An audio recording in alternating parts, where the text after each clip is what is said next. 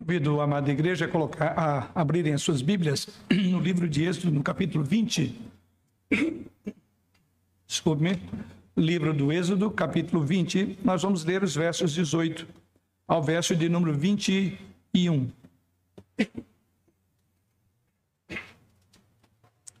Livro do Êxodo, capítulo 20, versos 18 ao verso de número 21. Se nos diz o Senhor através da sua palavra. Todo o povo presenciou os trovões e os relâmpagos e o clangor da trombeta e o monte fumegante, e o povo, observando, se estremeceu e ficou de longe. Disseram a Moisés: Fala-nos tu e te ouviremos. Porém, não fale Deus conosco, para que não morramos. Respondeu Moisés ao povo: Não temais. Deus veio para vos provar e para que o seu temor esteja diante de vós, a fim de que não pequeis. O povo estava de longe e em pé. Moisés, porém, se chegou à nuvem escura onde Deus estava. Nós temos caminhado no livro de Êxodo praticamente do meio do ano para cá. Estamos agora no capítulo de número 20. Na verdade, semana, as duas últimas semanas, para aqueles que me acompanham na série de exposição neste livro, puderam perceber que nas duas últimas semanas nós nos concentramos no estudo ah, do Decálogo, dividindo em dois momentos, quando ali abordamos os quatro primeiros mandamentos que tratam da nossa relação para com Deus e a semana passada abordamos os seis últimos mandamentos da nossa relação para com o próximo, isso conforme o próprio Jesus Cristo resumiu o decálogo em dois grandes mandamentos: amarás o Senhor teu Deus de todo o teu coração, de toda a tua alma, de todo o teu entendimento, entendimento e depois amarás o teu próximo como a ti mesmo. Pois bem, no momento nós nos encontramos é exatamente depois que essas instruções foram dadas. Depois dos Dez Mandamentos, agora estamos aqui diante de uma cena extraordinária, uma cena que se desenrola como um desdobramento destes mandamentos dados pelo Senhor, dos versículos 1 até o verso de número 17, como já podemos observar.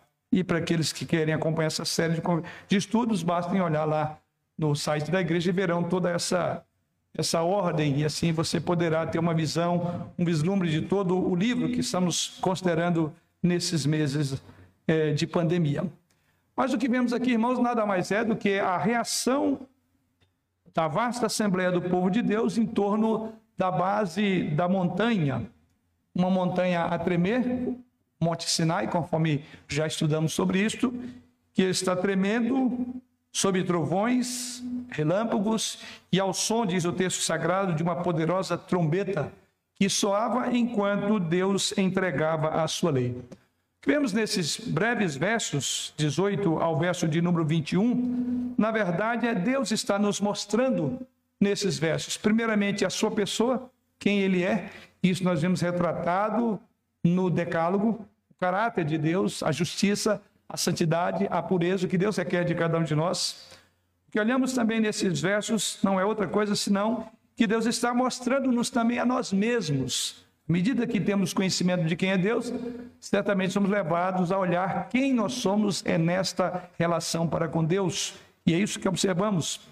Temos, por outro lado, aqui um vislumbre do julgamento de Deus através de Jesus Cristo, cumprindo este mandamento ou esses mandamentos. E por fim, observamos a misericórdia de Deus por meio de Jesus Cristo, sendo necessário um intercessor. Tudo isso encontramos nesses breves versículos que vamos meditar essa noite. Mas eu creio que não há uma lição mais importante na nossa vida do que aquela da santa reverência, um santo medo que é exatamente a ênfase nossa nesta noite. Na verdade, Moisés, nesses breves versos, eles falam aqui, ele fala da razão pela qual Deus veio falar com o seu povo. E Moisés é bem objetivo quanto a isso. Ele diz: Olha, sabe a razão por que Deus fez o que fez? Veja comigo o verso de número 20. Respondeu Moisés ao povo: Não temais. Deus veio, aí está a razão, para vos provar e para que o seu temor esteja diante de vós, a fim de que não pequeis. Então, o próprio autor sagrado dá o propósito desse trecho. Deus veio, diz é, Moisés, a fim de provar para que o temor de Deus esteja diante de vocês e que vocês não pequem contra o Senhor. E essa atitude de Moisés é tendo em vista a reação do povo de Israel, que ficou perplexo de ver esse, presenciar esses trovões, diz o texto, os relâmpagos, o clangor da trombeta, o monte fumegante, e assim diz que o povo estremeceu e ficou de longe, ficou com medo. E aí vem a colocação de Moisés dizendo: Não temais, Deus veio para provar e para que o seu temor esteja diante de vós, a fim de que não pequeis. Então, nós veremos essa noite quatro coisas nessa passagem. No verso 18, veremos que quero que você olhe primeiramente a reação das pessoas. O verso 18 vai nos falar exatamente isso. Olha o que, que elas fazem à medida que elas têm essas manifestações sobrenaturais de, de Deus. Veja aí, é incrível a experiência que elas têm quando veem Deus vindo falar com ela daquela forma atípica.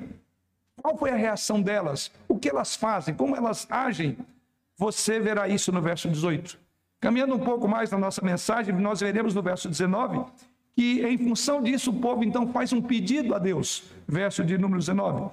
E o que o povo pede a Moisés, à luz dessa reação? Você verá isso no versículo 19.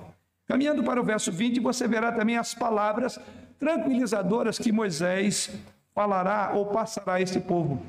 E ao final, no verso de número 21, você verá a aproximação de Moisés de um local onde todos estavam fugindo, que é aquela nuvem espessa escura.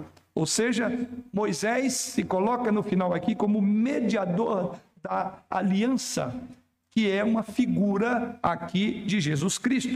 Então vamos olhar para essas quatro coisas e aprender o temor de Deus sobre nós.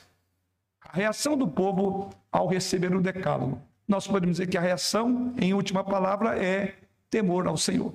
Mas o nosso tema é este: a reação do povo ao receber o decálogo. Vamos orar. Pai, mais uma vez voltamos à tua presença. Gratos pela tua bondade em nos chamares à tua presença essa noite, para que prestamos culto e adoração, que a tua pessoa somos eternamente devedores. Ao mesmo tempo, que somos privilegiados por nos chamares para cultuar e glorificá-lo na beleza da tua santidade. Ajude-nos, ó Pai, não permitindo que venhamos a devagar na nossa mente, seja o cansaço físico, seja a distração é, física, emocional, e possa nos afastar os ouvidos de ouvir a tua palavra essa noite. Guarda-nos, pois, conduza-nos por meio dela. Pastoreia o nosso coração nesta hora, Pai. Hoje em Jesus oramos. Amém. Vamos então à primeira, o ponto a se destacar no verso de número 18. O verso 18 diz que todo o povo presenciou os trovões, os relâmpagos e o clangor da trombeta e o monte fumegante. E o povo, observando, se estremeceu e ficou longe. A primeira reação é a reação do povo. E essa reação tem a ver com a presença de Deus. Exatamente por Deus fazer, Deus fazer esse presente é que eles vão reagir dessa forma. Então, no primeiro versículo do nosso texto essa noite, no verso 18, nós vemos a reação do povo diante da presença, ou melhor, da voz de Deus, a exibição do poder de Deus em todo esse ato que vemos no versículo 18. A presença de Deus é vista então no verso 18, e essa presença evoca, por assim dizer, uma resposta surpreendente do povo. A presença do Senhor provocou, diz o texto sagrado, provocou temor, provocou tremor em toda a nação de Israel. E não é diferente de aqueles que comparecem diante de Deus. O que vemos aqui é que o povo de Israel estava morrendo de medo quando Deus veio encontrar-se com eles, diz o verso de número 18, mostrando com isso que toda proximidade de Deus, ou toda proximidade nossa de Deus, pode ser terrível para pecadores.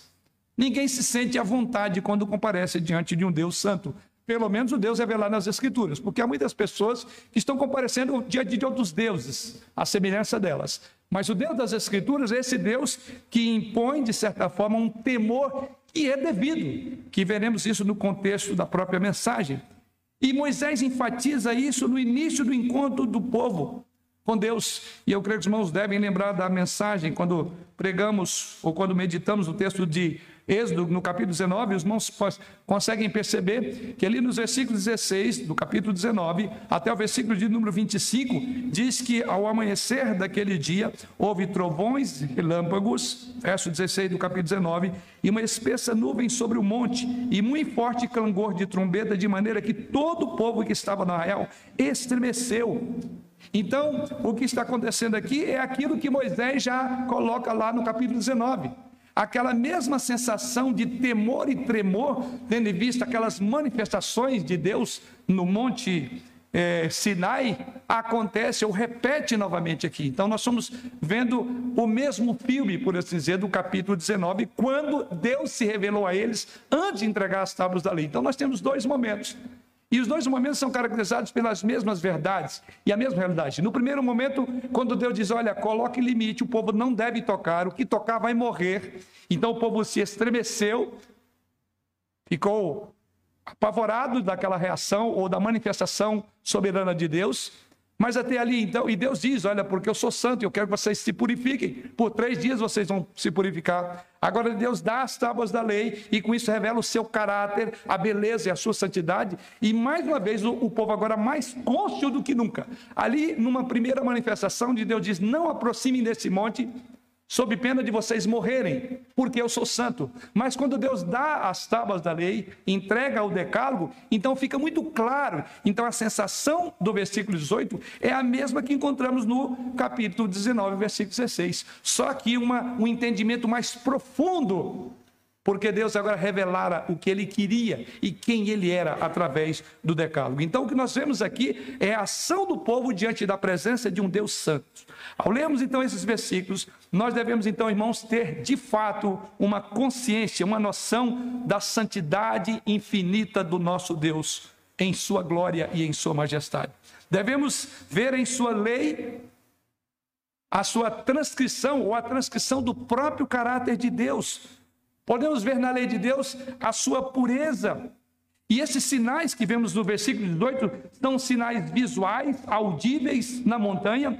E esses sinais eu poderia dizer que eles estão aqui de alguma forma para sublinhar e destacar o fato dessa verdade de que Deus é puro, de que Deus é santo, separado de tudo aquilo que ele criou.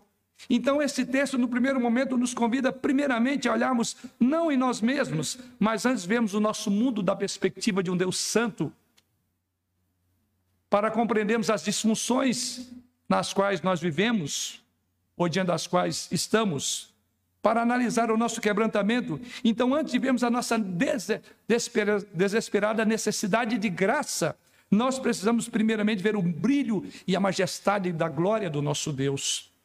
Ver a sua grandeza elevada acima de todas as coisas, ver a pureza permanente, a glória sólida na face de Deus. Geralmente, quando nós buscamos ao Senhor, a primeira coisa é colocamos nossos pedidos, quando somos ensinados pelo próprio Jesus Cristo. Antes de você fazer qualquer pedido diante de Deus, reconheça o quem de fato Ele é. Isso está lá na oração dominical. Pai nosso que estás nos céus, santificado seja o teu nome. Observe que a maior parte da oração dominical ela concentra primeiramente em quem Deus é. Sabe por que, que as pessoas se aproximam de Deus de forma desleixada, descuidada, irreverente? Para não dizer de forma até profana, porque elas deixam de pensar naquilo que o povo pensou quando viu a manifestação da santidade de Deus. Então, se você quer ter uma conduta, uma, uma relação correta com Deus, comece por Deus e não por você, que é a tendência comum de todos nós. Dificilmente paramos na primeira parte da oração dominical sobre a glória, a majestade e a beleza de Deus, mas estamos sempre prontos para dizer: Senhor, eu preciso disso, me perdoa daquilo. Poucos de nós têm meditado com mais vagar sobre a glória e a beleza do Senhor. E a primeira coisa da oração dominical. E esse povo aprende isso aqui. Eles reconhecem quem de fato é Deus. A lei aqui é dada para nos mostrar Deus, não primeiro para nos tornar conscientes da nossa necessidade, mas primeiramente para reconhecer quem é Deus. E à medida que nós o reconhecemos, faremos como o povo de Israel, haveremos de curvar-nos diante do peso da sua santidade, diante da sua presença. Então, observe, querido, que no versículo de número 18, a resposta do povo. Eles viram, eles tremeram, eles ficaram, diz o texto, à distância, porque eles perceberam que não, pode, não poderiam aproximar. Verso 18 diz: E ficou de longe. É curiosa esta relação entre o capítulo 19 e o capítulo 18. No capítulo 19, os irmãos lembram quando Deus diz: Olha, Moisés fala para o povo não ficar curiando, por assim dizer, fica bisbilhotando, coloca uma faixa e eles não podem ultrapassar. Então, no primeiro momento, parece que havia uma certa curiosidade de chegar no Monte Sinai. Aí Deus estabeleceu o limite, diz: esse limite além do qual ninguém pode passar, senão será morto. Inclusive, um animal que aproximar será morto. Então, observe que há uma troca aqui de curiosidade de quem seria Deus antes de revelar através do decálogo, para um temor que agora eles têm. Então, observe que há uma diferença de postura. Se no capítulo 19 eles estavam curiosos e Deus teve que traçar limites, já no capítulo de número 20, diz o texto que eles afastam, porque agora eles veem a revelação do caráter de Deus no decálogo, sabe quem Deus é. E as exigências de Deus, de certa forma, no primeiro momento, o que, que faz com esse povo? Faz com que eles recuem. Ou seja, eles percebem que estão à altura daquilo que o mandato tem dado para eles, a ordem de Deus foi dada para eles, o decálogo reflete isso. Então, agora diz o texto que eles tremem e eles têm medo, eles ficam à distância. Essa palavra aqui poderia ser traduzida literalmente que eles temeram tremeram e ficaram à distância. O finalzinho do verso de número 18. Poderia ser bem traduzido como tremeram, temeram e ficaram à distância. Uma coisa decorrente da outra. Agora, o que há de significativo nesta passagem, queridos? O que há de significativo no verso de número 18 é que eles estão na presença de Deus e ainda assim a sua reação é de medo. E ainda assim, a sua reação é de temor, e além disso, eles distanciam do Senhor, como diz o final do verso de número 18. Eles temem, tremem e fogem. É a ideia do texto aí. Você se lembra quando essa história começou? Os filhos de Israel estavam aglomerados ao monte, no, ao redor do Monte Sinai, conforme informamos lá no verso de número do capítulo 19. Versos 12 e 13 diz assim: E eles queriam olhar tanto que Deus falou: Moisés, Fale isto ao povo, eles não poderão aproximar. Versos 12 e 13 do capítulo 19.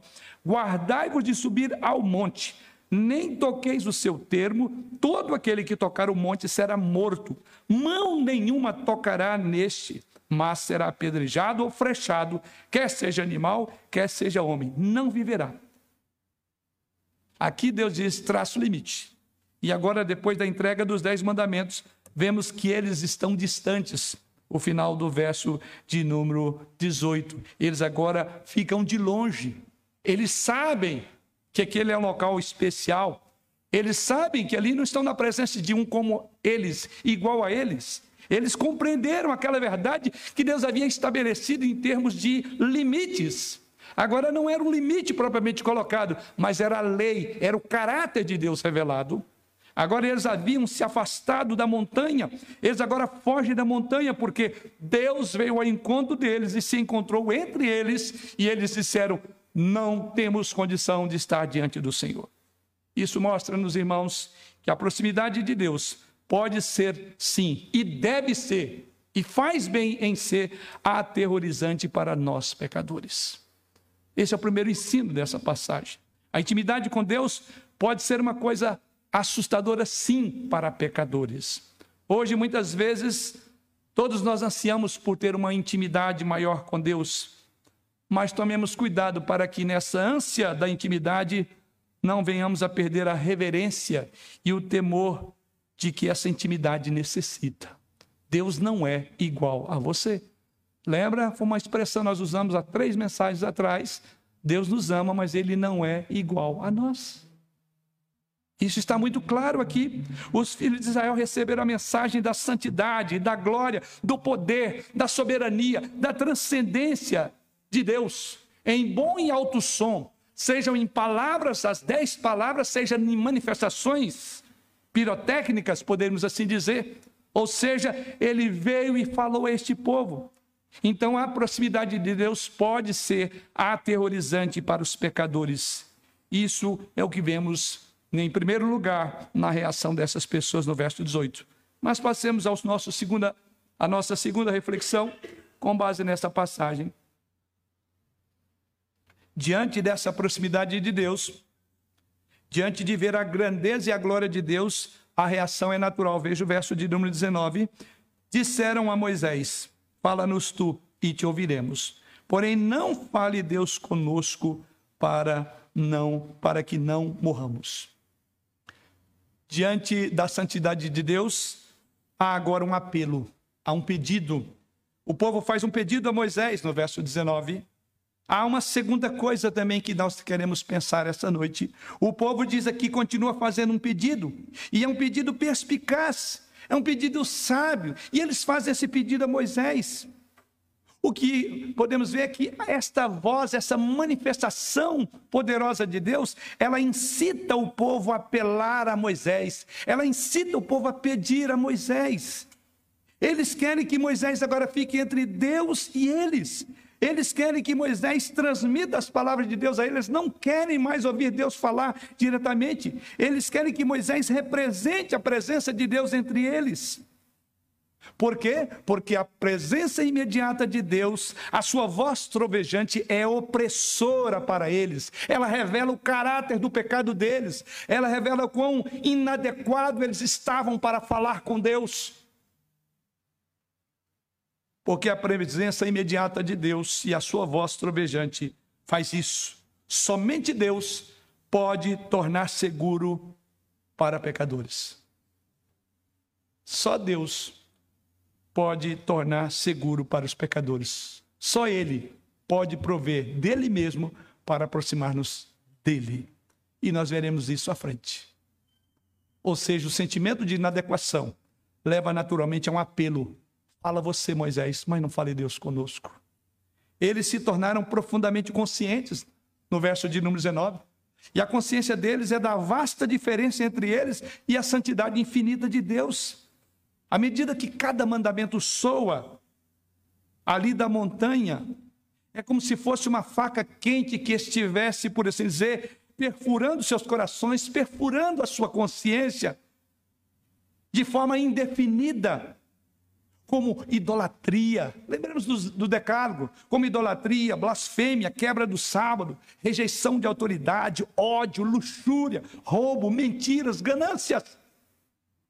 Sim, certamente aquela voz do trovão falava mais baixo do que essas vozes que estavam lá no decálogo. Eu sou essa pessoa que vive em luxúria, em pecado, em ganância, em ódio, em opressão. Vocês conseguem então relacionar essa manifestação pirotécnica, por assim dizer, com aquilo que Deus fala a esse povo? A consciência então despertou. É como se dissessem: Esse sou eu no decálogo. Eu quebrei toda a lei de Deus. Eu não cumpro nenhuma parte do decálogo. Essa é uma descrição de quem eu sou. Que visão horrível ver o meu coração na perspectiva da pureza resplandecente da luz da santidade de Deus manifesta nessa hora. É exatamente isso que eles estão sentindo. E por isso que eles falam: não, Deus não fale conosco, não estamos prontos para isto. Assim, também homens como Isaías se viram. Ai de mim, disse o profeta no capítulo 6 da sua profecia, quando viu o Senhor naquele alto e sublime trono, no verso 5. Ai de mim, estou perdido, porque sou homem de lábios impuros, habito no meio de um povo de puros lábios. Também foi, a, a, foi o sentimento de Paulo, a, ou a, a manifestação de Paulo, quando foi confrontado com a lei de Deus. Ele diz: a lei é santa, justa e boa. Eu não tenho nenhum problema com a lei, mas ela revela quem eu sou. E assim Paulo se expressa ali em Romanos capítulo 7, dizendo: Porque eu sei que em mim, isto é, na minha carne, não habita bem nenhum. Pois o querer o bem está em mim, mas não, porém, o efetuá-lo. Desventurado homem que sou. Existe na consciência de cada um de nós esse mesmo eco que estava na mente de Paulo, de Isaías e do povo de Israel. Ou seja, quando nós ouvimos a lei de Deus trovejando na montanha, a trombeta ecoando na nossa própria consciência e nos acusando de que somos transgressores do decálogo. Somos mostrados à luz da pureza de Deus. A lei mostra Deus e nos mostra que estamos destituídos da sua glória, porque não há justo não há nenhum sequer. Eu quero crer que você se une comigo e o povo de Israel e dizer: Senhor, fale outro, mas não fale o Senhor. Nós não estamos devidamente adequados quando olhamos para nosso próprio homem interior. Nos sentimos como Paulo, como Isaías e como esse povo. Somos desventurados. Quem nos livrará do corpo dessa morte? Três coisas Moisés coloca aqui nesse verso 19. Primeira delas, ele diz que o povo chamou para falar as palavras de Deus a partir de agora. Chamou ele. Veja, respondeu, verso de número 19, disseram a Moisés: Fala-nos tu. Vale a pena salientar um contraste com toda essa exposição que nós estamos tendo lá desde o capítulo 1. Os irmãos viram a luta de Moisés de querer se firmar como líder. Tentou ele próprio, com as suas próprias forças, sua própria capacidade, foi rechaçado. Foi ignorado pelos seus patrícios, foi perseguido pelos, pelo, por Faraó. Mas agora, quando nós olhamos para o texto sagrado, algo que é um contraste de tudo aquilo que nós vemos sobre a pessoa de Moisés. Talvez você poderia dizer: quem diria que esse povo agora diz, fala Moisés, que nós vamos ouvir? Porque esse Moisés eles não queriam ouvir até aqui, os irmãos lembram muito bem disso. Os hebreus estão aqui pedindo uma mediação. E não há dúvida, esse foi um pedido sábio, depois de estarem na presença de Deus, depois de terem ouvido as manifestações de Deus, eles perceberam que precisava de um mediador e aí entra Moisés. E eles também sabiam que Deus havia designado Moisés para ser aquele mediador. Pare e pense por um minuto nisso aqui, querido irmão. Moisés foi designado mediador. E até que eles recusaram esse mediador, lembram disso? A história é assim. Eles não queriam, mas agora é eles que estão pedindo. Pedindo aqueles que eles negaram, dizendo: Não queremos. Por que você está aqui? Por que nos trouxe para esse deserto? Você, Arão e Deus? Os irmãos estão lembrando como são as coisas? Pare e pense. Que coisa graciosa essa de Deus. Ou seja, antes eles estavam questionando o papel de Moisés entre eles. Agora, por Deus falar diretamente com eles, ele diz: Não, fale Moisés e nós ouviremos. Nós gostamos de ouvir Moisés agora. O que está acontecendo aqui, irmãos, é o cumprimento do que Deus disse que faria com Moisés. Ou seja, Deus disse que exaltaria Moisés aos olhos dele. Que é exatamente isso que está acontecendo. Grave que as profecias estão se cumprindo. Palavra de Deus se cumprindo. Estão sendo aqui agora, estão vivendo no momento em que Moisés agora é chamado. Agora, mais do que nunca, eles agora percebem, os israelitas percebem que eles precisam de um mediador, que eles precisam de Moisés. Tanto é que eles pedem. Essa é a primeira coisa que Moisés diz no verso número 19. Mas ainda no verso 19 ele prossegue dizendo algo mais: Não temais, Deus veio para vos provar e para que o seu temor esteja diante de vós. Outra coisa importante que Moisés fala nesse verso. Observe que as pessoas prometem atenção e obediência Observe que eles agora estão interessados em obedecer. Eles dizem: fale, nós vamos ouvir. Final, no início do verso 19, disseram a Moisés: Fala-nos tu e te ouviremos. Você vê como que muda a cena de todas as cenas que nós vimos até aqui. Até aqui eles disseram: Não vamos te ouvir, nem você, nem Arão, nem Deus. Agora muda, nós te ouviremos. Curioso, né? Pedem aquele que eles rejeitaram como mediador pedem Moisés. Agora eles dizem: Nós vamos ouvir aquele a que eles não ouviam até aqui. Você consegue entender o relato de, de Êxodo numa perspectiva maior? E assim você começa a pontuar quanto aprendizado nós temos nesse livro maravilhoso das Escrituras Sagradas. E é exatamente isso que eles fazem. Eles dizem: Te ouviremos. Você se lembra de que antes dos dez mandamentos fossem dados, lá em Êxodo capítulo 19, versículo 8, o povo havia dito: Senhor, vamos ouvir-te. No versículo 8 do capítulo 19, eles dizem: Vamos seguir, vamos te obedecer. E eles deixam isso claro. E Moisés agora vem e fala, e ele diz: Vamos te ouvir. Ou seja, esse povo está dizendo: Nós vamos obedecer a tua palavra. Aquela palavra que nós prometemos que ouviria lá no capítulo 19, nós confirmamos aqui agora. Nós vamos ouvir o que o Senhor tem a dizer. e fale por Moisés. As pessoas estão agora confirmando o compromisso que fizeram com o Senhor, de obedecer ao Senhor. Mas há algo mais ainda que Moisés coloca aqui ainda no verso de número 19. Em terceiro lugar, observe que ele diz: as pessoas agora temem a morte por falar com Deus. E no finalzinho ele diz: Porém, não fale Deus conosco para que não morramos. Porém, não fale Deus conosco para que não morramos. E logo em seguida diz o texto que eles fogem da presença do Senhor, eles não querem ficar na presença do Senhor. Note essa reação de Israel à presença de Deus. Todo o propósito do êxodo foi o quê? Qual foi o maior propósito do êxodo?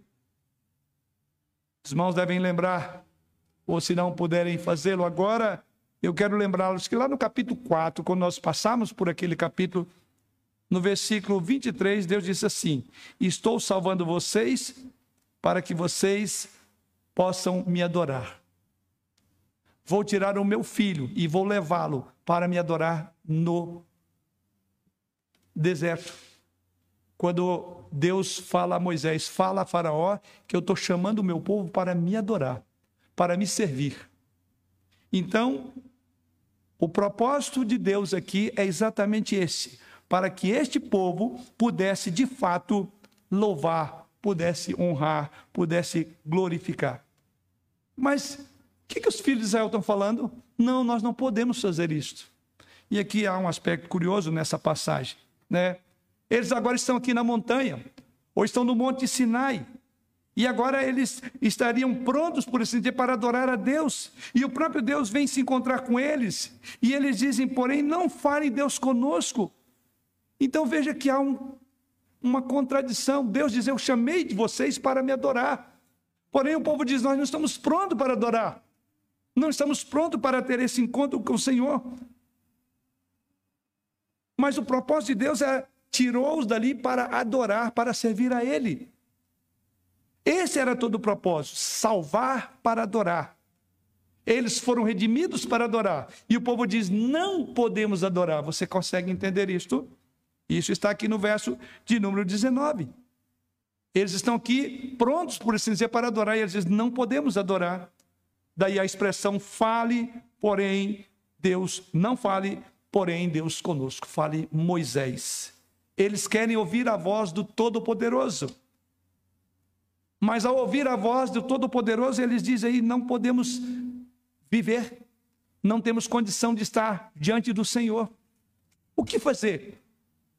Deus nos chama para adorar, mas ao mesmo tempo, nós olhando para a sua santidade, vemos que não temos condição para adorar. Como é que podemos fazer isso? Isso nos remeterá logo à frente em mais um tópico dessa mensagem.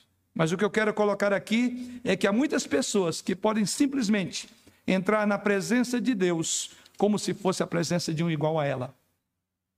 Como se fosse um igual. Ou como dizia uma apresentadora no passado, é o cara lá em cima. Quantos de vocês já ouviram dizer: ora, Deus vai me perdoar, afinal, esse é o trabalho dele. Deus ama todo mundo. Essa não foi a atitude dos filhos de Israel no Monte Sinai. Eles sentem que devem ser julgados quando a lei de Deus é colocada diante dos seus olhos. E você sabe que o instinto do povo estava certo nisso. Melhor do que o instinto de muitos que se dizem religiosos e que apresentam-se diante do Senhor de forma inadequada, desrespeitosa, como se fosse um cara lá em cima. Agora, essa não é toda a história do texto sagrado. E vemos isso na própria resposta do Moisés. E essa é parte da história. Que vemos, irmãos, é que se você está na presença de Deus e pensa que está bem Está tudo ok, está tudo legal, simplesmente é um bate-papo com um outro igual a você. Eu quero adverti-lo que você não viu Deus. Você não está falando com Deus. E você não conhece a si mesmo. Porque essas duas reações que vimos até aqui são naturais. Aquele que vê Deus em glória e majestade, olha para a sua pequenez, para a sua indignidade e diz: Eu não sou capaz. Os filhos de Israel viram a santidade de Deus, mas ao mesmo tempo eles viram seus pecados e eles sabem que precisam de um mediador. Isso então nos remete ao terceiro ponto. As palavras de Moisés, no verso 20, são tranquilizadoras. Veja o que ele diz. Respondeu Moisés ao povo: Não temais.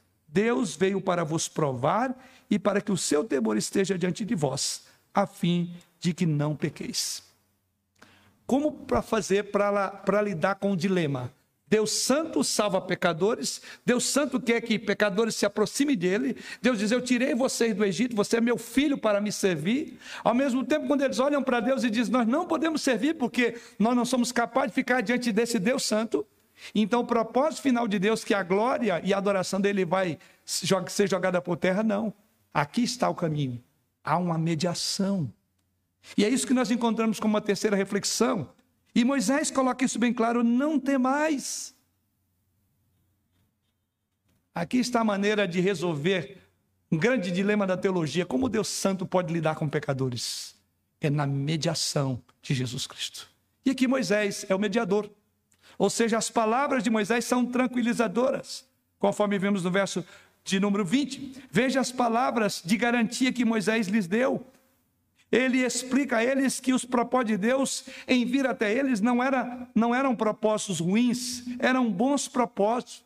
O que Moisés está dizendo é que essa visitação especial de Deus não tem por objetivo assustá-los até a morte.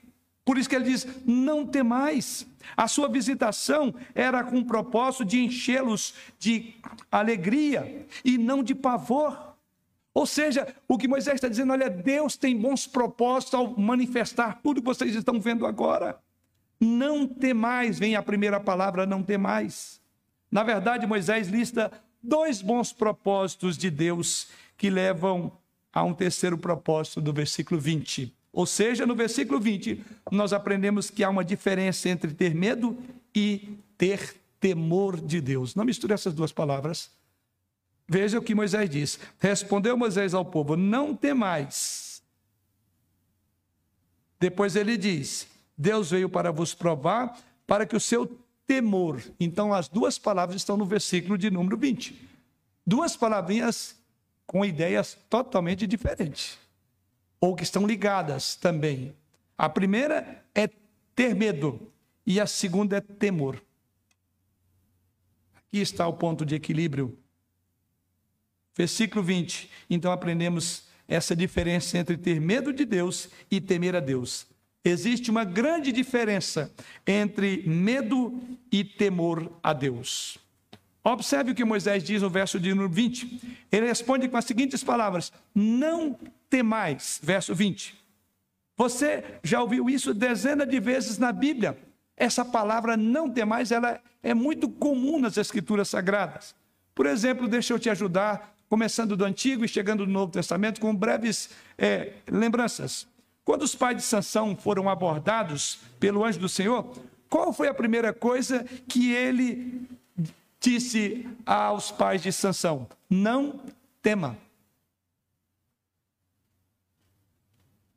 Quando Maria foi abordada pelo anjo Gabriel, no anúncio de que Jesus Cristo haveria de nascer do seu ventre, veja o que ele diz lá: Maria, disse o anjo Gabriel: Não temais.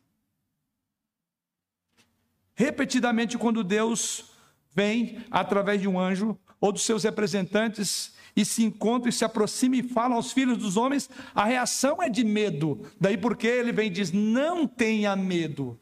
É bom que quando você se aproxima de um Deus vivo e verdadeiro, essa sensação é natural. Por isso que eu tenho dito aqueles que dizem que andam encontrando Jesus por aí, que bate um papo com Deus, que tem uma profunda intimidade com Deus, deve ser um outro Deus, não esse aqui. Porque todos os grandes homens, todas as pessoas santas, todas as pessoas que realmente estavam na presença de um Deus santo, a primeira coisa é de temor. Por isso que os anjos sempre vêm dizer: acalmem, não tenham medo, vocês não serão destruídos. Essa é a expressão que encontramos aqui no texto sagrado, a primeira expressão, quando Moisés disse: Não temais. Não temais essas manifestações. Repetidamente, então, Deus faz isso quando ele se aproxima do homem. Ou seja, não tenha medo. Essa é precisamente a palavra que Moisés dá ao povo. não tenham medo. Mas na sequência ele diz, prosseguindo ainda no verso de número 20: Deus veio para vos provar e para que o seu temor, aqui é uma outra palavra, para que o seu temor esteja diante de vós. É a expressão de Moisés. Não são as mesmas palavras, não é o equivalente de medo. A ideia de não ter medo, seguida de não temer ou ter temor. Existe uma grande diferença entre ter medo e ter temor a Deus. O que quer dizer isso? Moisés continua explicando.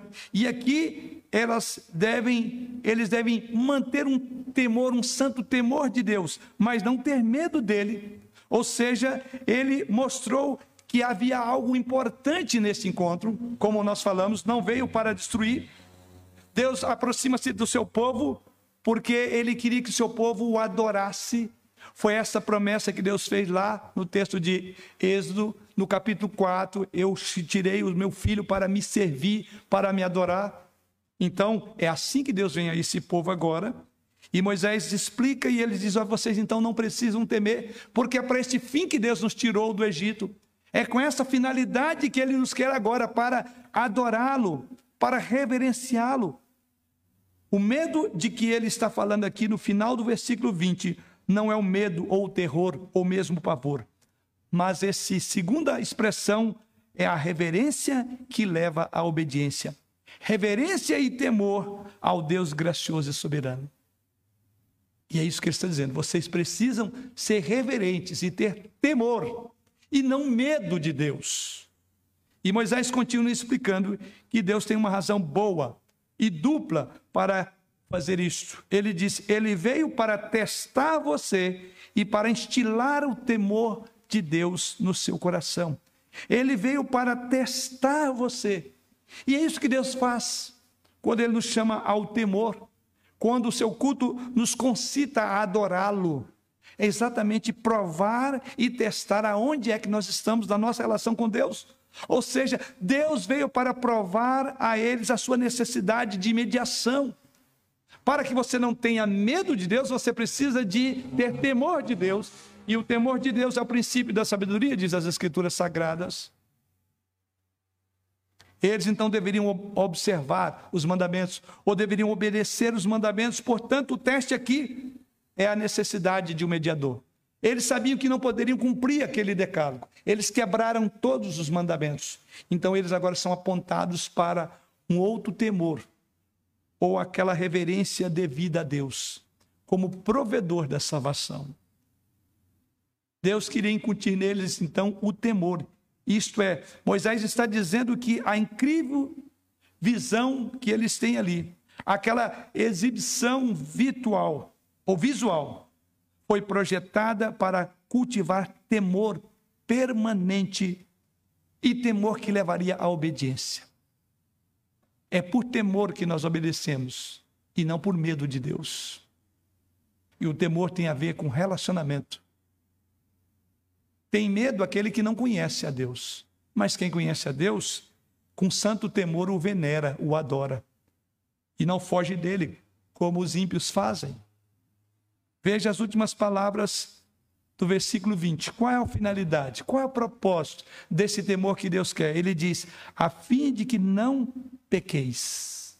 Aqui está o propósito. Temor é a fim de que não pequeis. Veja o povo de Deus na presença desse Deus Todo-Poderoso, experimentando essas duas coisas ao mesmo tempo. Por um lado, eles deveriam perceber que Deus era santo, era terrível, e eles seriam julgados conforme todo o decálogo. Mas ao mesmo tempo que Deus era um Deus bom, que Deus era um Deus misericordioso, e ele providenciou para esse povo um mediador. Ele nos redimiu do Egito para eles temerem, honrarem. Querido, quando você tem o verdadeiro temor de Deus, sempre há uma sensação de que você ou eu não tem nada a ver de estar na presença do Senhor essa noite. Ou seja, a sensação é de que nós estamos no lugar errado, porque o nosso pecado nos afunda e nos distancia do Senhor. mas quando você olha por outro lado, é o único lugar, e o lugar mais importante do mundo que você quer estar é na presença de Deus. Você tem essa sensação de entender: olha, eu acho que eu estou no pior local, eu não deveria estar aqui pelos meus pecados, mas ao mesmo tempo, esse local me atrai, que é o melhor lugar que eu quero estar. Como é então que eu posso resolver esse problema? O meu desejo de estar na presença de Deus e o meu sentimento de inadequação que me traz medo disso é olhar para Jesus Cristo. É olhar para aquele que será, que é o nosso mediador. É o que nos possibilita servir a Deus com temor e com tremor. É através de Jesus Cristo. Quero crer que para todos nós aqui existe essa sensação de que não temos o direito de estar na presença de Deus essa noite, mas ao mesmo tempo é o que nós mais desejamos. E esses dois componentes estão sempre presentes no temor. O temor é eu sei que eu não sou digno de estar aqui, mas ao mesmo tempo é tudo que eu preciso, é esse local, porque aqui eu sou santificado. Aqui diante do Senhor eu sou lavado e purificado. E os meus temores se vão. O meu medo se vai. O temor de Deus, então, é aquela cheia reverência, ou aquela reverência cheia de alegria, que flui de estar na presença de Deus. O temor de Deus é, na verdade, aquele temor único ao Deus vivo e verdadeiro, que abala o nosso próprio âmago. Sentimos isso como o povo sentiu. Como alguém já disse, o temor, irmãos, é a alma da religião. E há uma diferença entre ter medo de Deus e temer a Deus. E alguém já disse: temer a Deus é aquele senso controlador da majestade e de santidade de Deus e a profunda reverência que flui disto. Ao passo que ele diz: o temor de Deus é aquela reverência cheia de alegria, de servir ao Deus vivo e verdadeiro. Mas é curioso, irmãos, que não é apenas uma ideia que vemos no Antigo Testamento. Abra comigo o texto de Hebreus, capítulo 12. E ali o autor da carta aos Hebreus faz uma diferença entre dois montes da presença de Deus. E é maravilhosa essa imagem que ele coloca diante de nós ali na sua carta, no capítulo 12,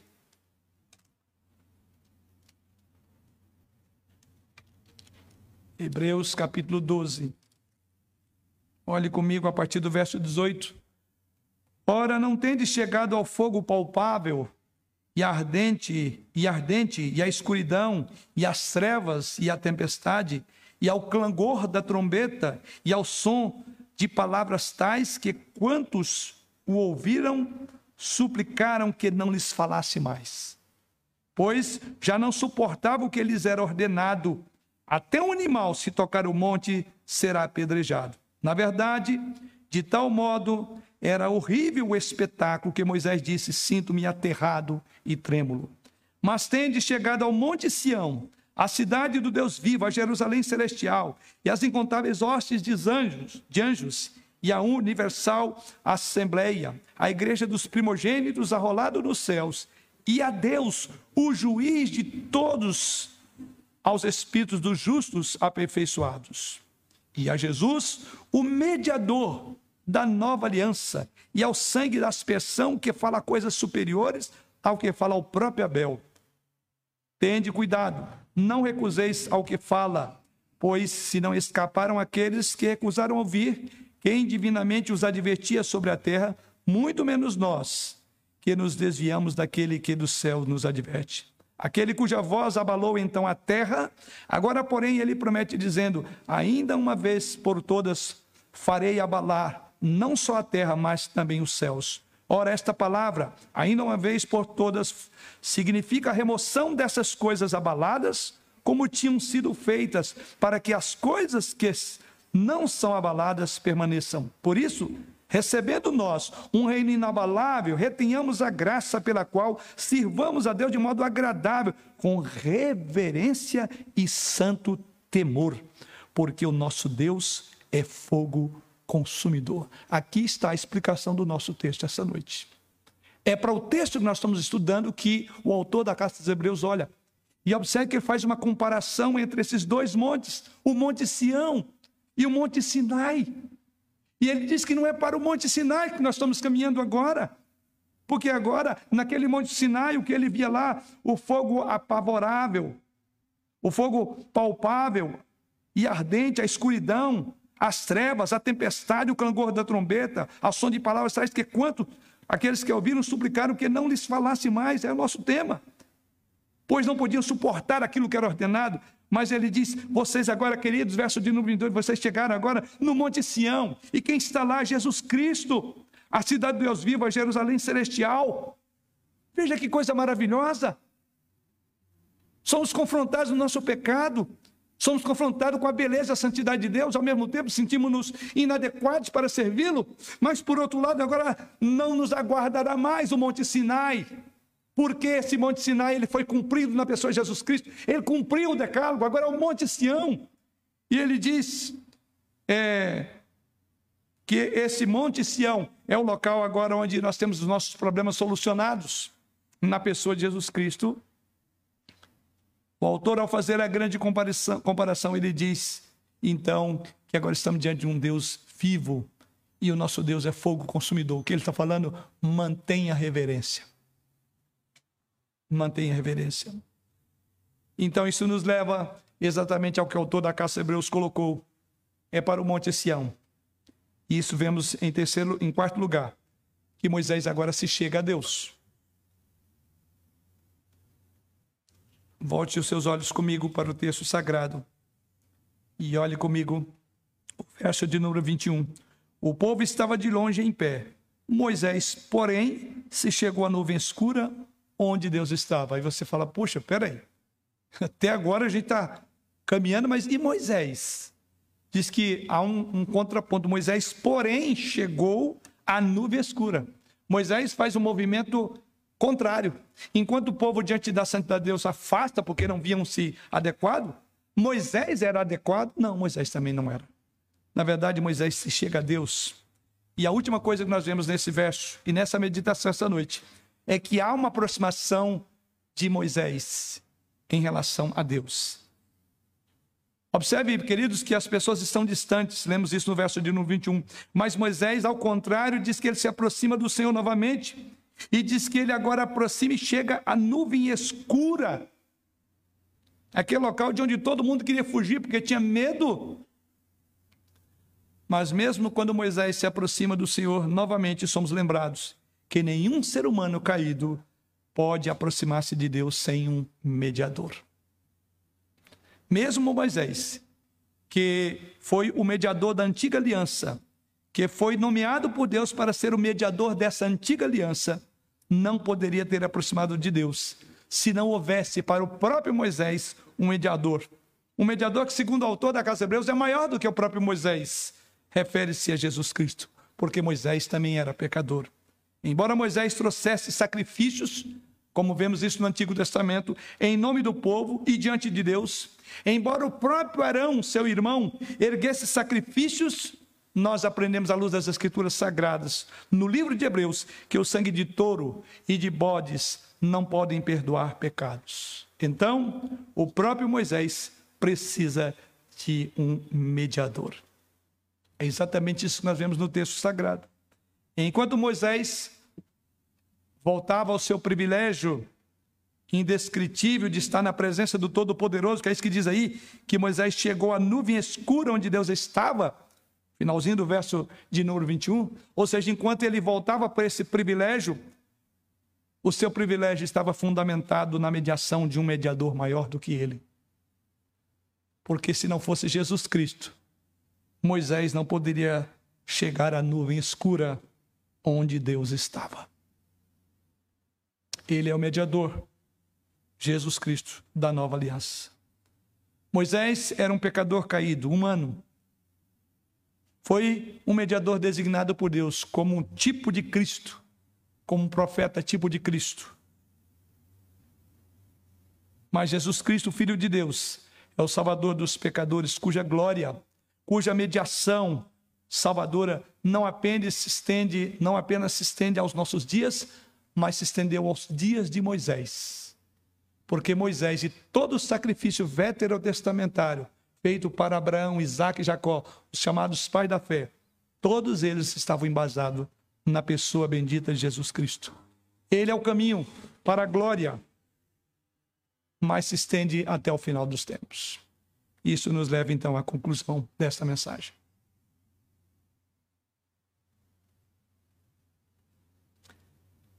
O que nós precisamos, irmãos?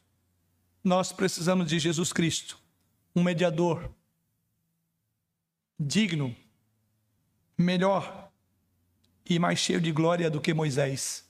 O autor da Casa de Hebreus diz isso em Hebreus 8, verso 6 e 3, verso 3.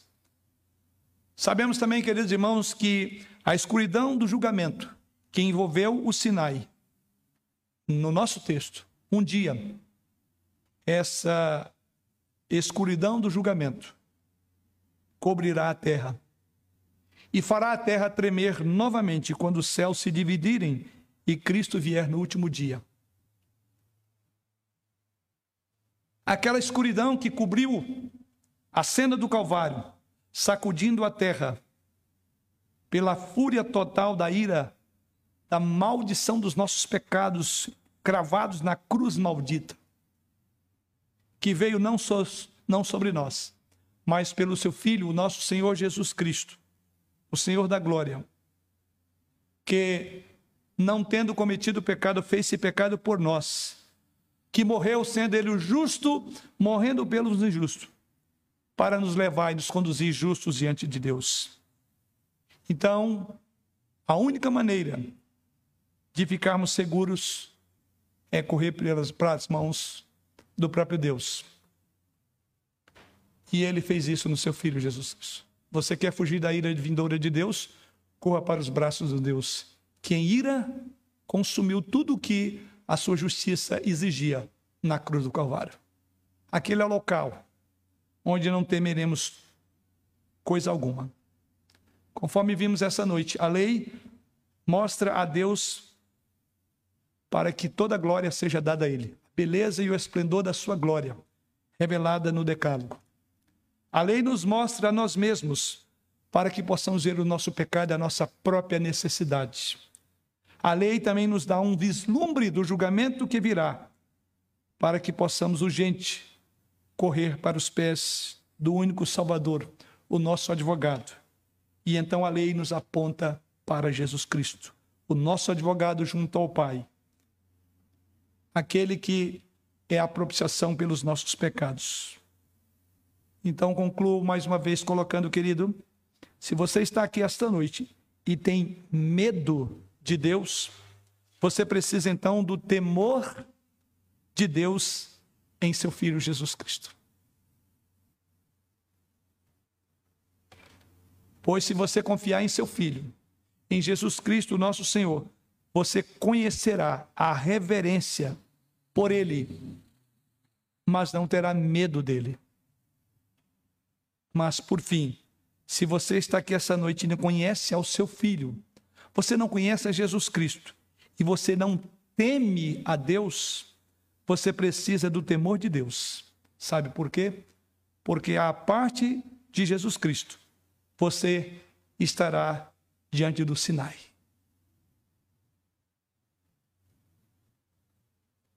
Você não estará no Monte Sião e você estiver no Monte Sinai, julgado pela lei de Deus, justa e verdadeira, você será laçado às penas do inferno. Você precisa de um mediador. Você precisa de Jesus Cristo. Aquele Jesus Cristo que suportou o peso da cruz, cumpriu todas as exigências da lei de Deus, para que você pudesse manter esse equilíbrio entre o medo e o temor. Que o Senhor assim nos abençoe. Amém.